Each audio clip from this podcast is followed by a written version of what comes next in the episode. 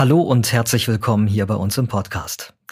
Die Intensivstationen waren lange überfüllt und das hatte Auswirkungen auf alle anderen Bereiche der medizinischen Versorgung. In den Kliniken fanden Operationen häufig nur noch dann statt, wenn sie wirklich lebensnotwendig waren und alle anderen wurden abgesagt. Wie die Situation von Krebspatienten war und ist in der Pandemie, darüber sprechen wir heute. Klartext Corona. Infos, Hilfe, Zusammenhalt. Ein Podcast von gesundheithören.de und der Apothekenumschau. Viele Menschen haben sich in der Pandemie nicht zum Arzt getraut, um sich nicht mit Corona anzustecken. Das hatte den äh, Nebeneffekt, dass viele Vorsorgeuntersuchungen ausgefallen sind und so verstärkt die Gefahr droht, dass Krankheiten übersehen werden, auch Krebs. Welche Auswirkungen die Pandemie auch auf die Behandlung zudem von Krebspatienten hatte, darüber spreche ich heute mit unserem Gast. Professor Thomas Säuferlein ist das. Er ist der Präsident der Deutschen Krebsgesellschaft und er leitet die Klinik der Inneren Medizin an der Uniklinik Ulm. Mein Name ist Peter Glück. Heute ist Donnerstag, der 8. Juli 2021. Herr Professor Säuferlein, einen schönen guten Tag und danke, dass Sie sich heute Zeit nehmen für dieses Gespräch. Hallo, Herr Glück. Also die Pandemie, die zeigt zum Teil ja mit Verzögerung, welche Auswirkungen sie auf die unterschiedlichsten Bereiche hat. Jetzt ähm, wüsste ich gerne von Ihnen, mit welchen Schwierigkeiten Krebskranke in dieser Zeit vor allem äh, zu kämpfen gehabt haben und vielleicht immer noch zu kämpfen haben. Na, das sind ganz unterschiedliche Ebenen. Zum einen ist natürlich die Ebene, dass man besorgt ist, weil man natürlich möglicherweise eine differenzierte Therapie hat, gerade erst operiert ist und natürlich möglicherweise noch nicht geimpft ist. Für viele hat sich das Gott sei Dank mittlerweile etwas erleichtert, dadurch, dass die Impfungen jetzt alle äh, durchgeführt worden sind. Bei manchen ist es so, dass wir wissen, dass der Impfschutz möglicherweise nicht ganz so effektiv ist aufgrund der Begleittherapien. Aber das ist für viele Patienten schon eine große Belastung, die mhm. ja ihre normalen Therapien haben plus dann noch die ganze Pandemie drumherum. Auch die Frage ist, kann ich jetzt zum Beispiel, bei viele Patienten, kann ich die Enkel, können die Enkel zu mir kommen? Kann, wie kann ich, wie benehme ich mich in der Familie? Wie ist mein Risiko generell? Das ist das eine. Und das andere ist natürlich bei Patienten, die mit einer Tumorerkrankung neu diagnostiziert werden, dass die natürlich teilweise auf ihre Operationen länger warten. Und das haben wir vor allem in der ersten oder zweiten Phase der Pandemie erlebt ich glaube, wir haben in der dritten Phase uns enorm angestrengt, diese Probleme besser in den Griff zu kriegen, Wartezeiten zu verkürzen. Es ist aber auch nicht ganz gelungen, einfach deswegen, weil durch die hohe Belastung der Intensivstation mit Schwerstkranken einfach nicht genügend Kapazität da war, tatsächlich Patienten dann operativ zu versorgen, wenn danach ein Intensivbett notwendig gewesen wäre. Und wir haben natürlich auch Personal umschichten müssen, von vielleicht Intermediate Care Stationen auf die Intensivstationen. Das heißt, selbst Patienten, bei deren, denen die Operation nicht unbedingt notwendigerweise einen Intensivaufenthalt nach sich zieht, konnten nicht operiert werden, weil das Personal dann fehlte, weil die andernorts arbeiten mussten. Also das hat leider es hat besser, aber nicht hundertprozentig mhm. funktioniert. Äh, wenn wir da nochmal genauer hinschauen, also in diesen Zeiten, wo die Intensivstationen so schwer belastet waren, haben Sie da einen Überblick, so in welchem Maße die onkologischen Eingriffe, die Krebsoperationen da tatsächlich verschoben werden mussten? Also in welchem, was also wie groß der Anteil war? Wir haben im Prinzip, das kann man ja immer nur so grob vergleichen. Äh, wir wissen, dass zum Beispiel im April, äh, dass äh, in der zweiten Phase, jetzt im April, Anfang des Jahres, dass wir da deutlich ein, deutliche Einbrüche hatten mit in der ersten Phase des 2020 gewesen, Entschuldigung, dass wir da bis zu 20 Prozent weniger operative Eingriffe hatten, bei anderen, bei bestimmten Erkrankungen sogar deutlich mehr. Jetzt sind wir so ungefähr bei 12 Prozent weniger Eingriffen in der dritten Phase dieser Pandemie, also jetzt in dieser Phase, aus der wir hoffentlich jetzt heraus sind mhm. und auch heraus bleiben. Aber das heißt, wir haben dazu gelernt, wir haben versucht, das Ganze besser in den Griff zu kriegen, aber es ist immer noch nicht optimal im Vergleich zu dem 2019er Jahr. Wenn wir auf den anderen großen äh, Bereich schauen, die Prävention, die Vorsorge, ähm, wie hat sich die Pandemie da ausgewirkt auf die Früherkennungsuntersuchungen? Haben Sie beobachtet, dass Menschen Angst hatten, zum Arzt zu gehen? Sind Vorsorgeuntersuchungen ausgefallen? Definitiv. Ich glaube, dass auch, auch da haben wir ein Lernen, einen Lernprozess durchgemacht, nicht nur wir als Ärzte, sondern und vor allem auch die Patientinnen und Patienten. Am Anfang war es wirklich so in der, bei der, der ersten Phase der Pandemie, dass viele überhaupt nicht zum Arzt gingen. Und das jetzt auch noch, wenn man so Patientengespräche führt, dass es heißt, da konnte man ja gar nicht kommen. Mhm. Und ähm, weil wirklich eine große Unsicherheit bestand. Mittlerweile sind wir, glaube ich, alle etwas professioneller geworden. Es ist immer noch so, dass viele verschieben ihre Termine zu sagen, na ja, jetzt ist Pandemie. Wenn alles wieder vorbei ist, dann habe ich mehr Zeit dafür. Das möchte ich jetzt im Augenblick nicht wahrnehmen. Und das ist natürlich falsch, weil Vorsorge auch Tumorerkrankungen schlafen nicht und kümmern sich nicht um Pandemien. Das heißt, die Vorsorge ist extrem wichtig, die Früherkennung ist extrem wichtig. Und ich glaube, es sind auch alle Kolleginnen und Kollegen mehr als bereit, die durchzuführen, weil wir alle gemeinsam davon überzeugt sind, dass Prävention extrem wichtig ist, auch unter Pandemiebedingungen. Da hat sich ja einfach auch deutlich was geändert, weil in den ersten Monaten der Pandemie war ja auch immer, waren ja immer wieder die Ansagen auch von offizieller Stelle, ähm, wirklich nur in, in, in lebensnotwendigen, in wirklich dringlichen äh, Situationen zum Arzt zu gehen. Ja, das, das hat sich dann ja jetzt äh, auch geändert. Glauben Sie, dass die Kommunik dass das bei den Menschen angekommen ist? Also, oder äh, glauben Sie, dass man da an der Kommunikation noch was ändern sollte jetzt aktuell?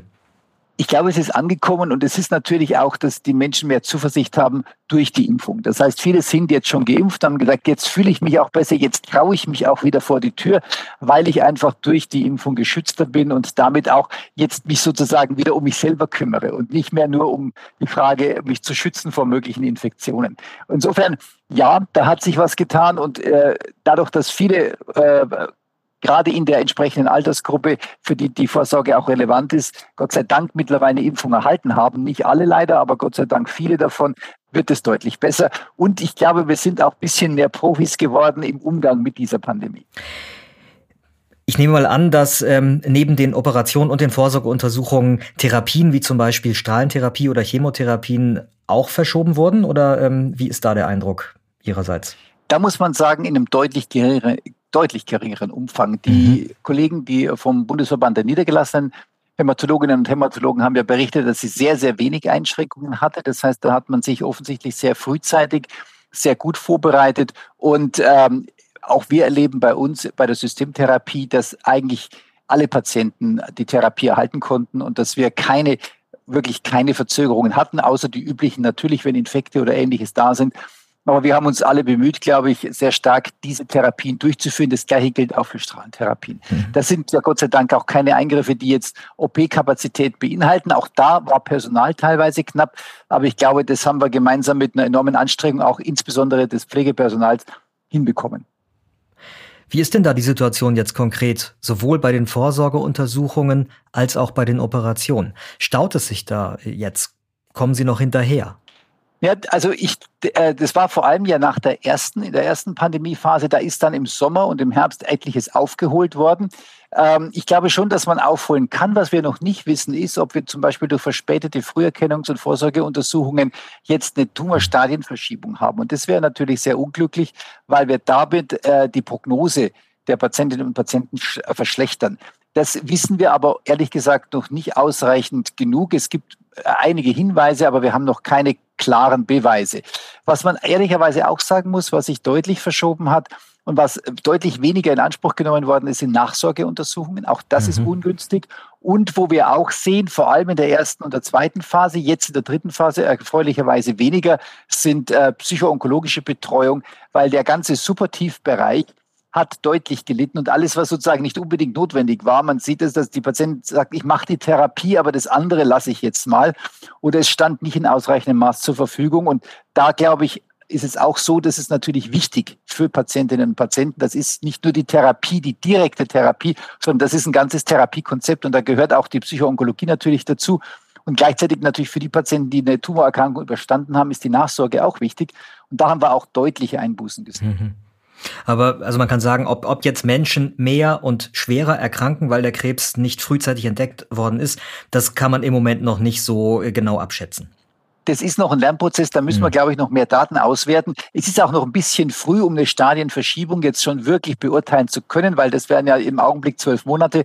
Aber wir müssen da auf jeden Fall auf der Hut sein und die Daten gut auswerten und dann auch die Konsequenzen und die Lehren für die Zukunft ziehen.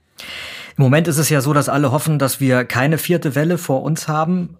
Mm, und oder wenn, dass man anders auch äh, damit umgehen wird.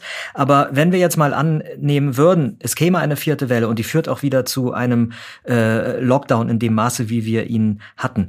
Was würden Sie sich denn jetzt wünschen mit den Erfahrungen, die Sie gesammelt haben seit Beginn der Pandemie? Was müsste man hinsichtlich der Krebserkrankten diesmal vielleicht anders machen? Ganz ehrlich gesagt, muss ich ganz ehrlich sagen, ich würde mir keine vierte Welle wünschen. Das geht uns allen so.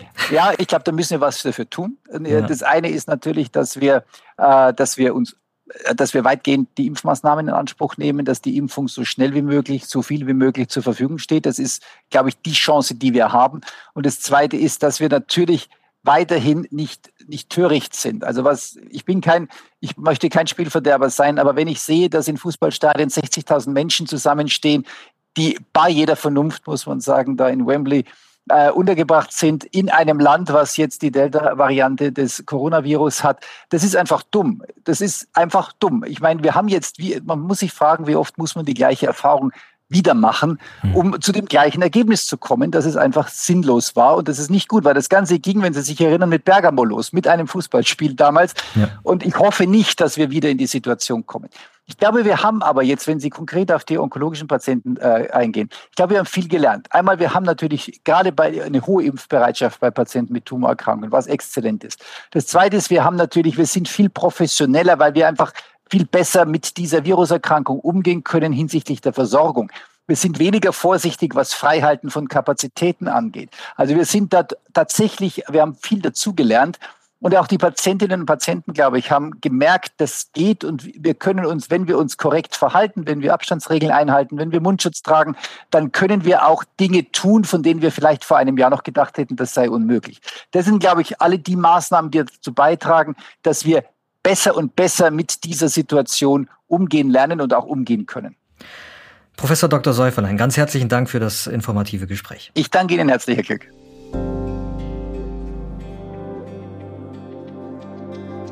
Also, auch wenn man es gerne anders hätte, die Schutzmaßnahmen, wie Maske tragen, Abstand halten, Handhygiene bleiben wichtig für uns alle, aber auch gerade mit Blick auf die Menschen, die schwer krank sind, damit unser Gesundheitssystem uns allen so gut wie möglich helfen kann. Mein Name ist Peter Glück und wenn Sie konkrete medizinische Fragen rund um Corona haben, dann schreiben Sie uns gerne an redaktion.gesundheithören.de. Wir versuchen dann hier im Podcast Antworten auf Ihre Fragen zu finden. Und außerdem freuen wir uns natürlich sehr, wenn Sie unseren Podcast weiterempfehlen. Klartext Corona.